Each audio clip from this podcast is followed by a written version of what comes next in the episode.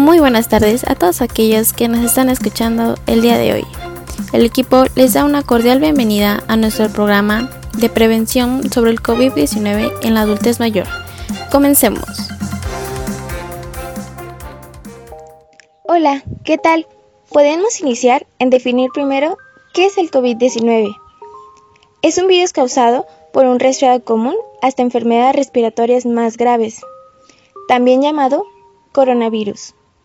Apareció en China el diciembre pasado, que se extendió por todo el mundo y fue declarado pandemia global por la Organización Mundial de la Salud. Continuando con lo que han comentado mis compañeras y compañeros, el coronavirus se puede transmitir de persona infectada a otras al momento de estrechar la mano de una persona, cuando un enfermo está por toser o estornudar o cuando tocamos un objeto o superficie contaminada por el virus y luego llevamos nuestras manos sucias a la boca, nariz u ojos, nos podemos dar cuenta que es fácil el contagio. Es importante tener conocimiento de los síntomas porque pueden ser confundidos con alguna otra enfermedad pueden aparecer de 2 a 14 días después de la exposición al virus y pueden ser fiebre, tos, dificultad para respirar, escalofríos, temblores, dolor muscular, dolor de cabeza, dolor de garganta y pérdida reciente del olfato o el gusto.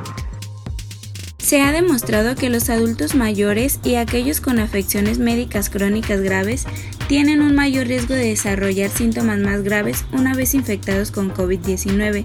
Deberán seguir las recomendaciones por los Centros para el Control y la Prevención de Enfermedades. A medida que las personas envejecen, su sistema inmunológico cambia, lo que dificulta que su cuerpo combata enfermedades e infecciones. Agregando información importante, en los adultos mayores, los brotes pueden ser estresantes. El temor y la ansiedad con respecto a una enfermedad pueden ser agobiantes y generar emociones fuertes, tanto en adultos como en niños. Esto puede generar cambios en los patrones de sueño o alimentación. A mayor consumo de alcohol, tabaco u otras drogas, la forma en que responde al brote puede depender de sus antecedentes. Por último, y lo más importante, es en la manera de cómo lo podemos prevenir. Por ejemplo, limpiarse las manos con frecuencia, evitar el contacto directo, cubrirse la boca y la nariz con una cubierta de tela para cara al estar rodeado de personas. Limpie y desinfecte diariamente las superficies que se tocan con frecuencia, como las mesas, las manijas de las puertas, los interruptores de luz, los teléfonos, entre otros.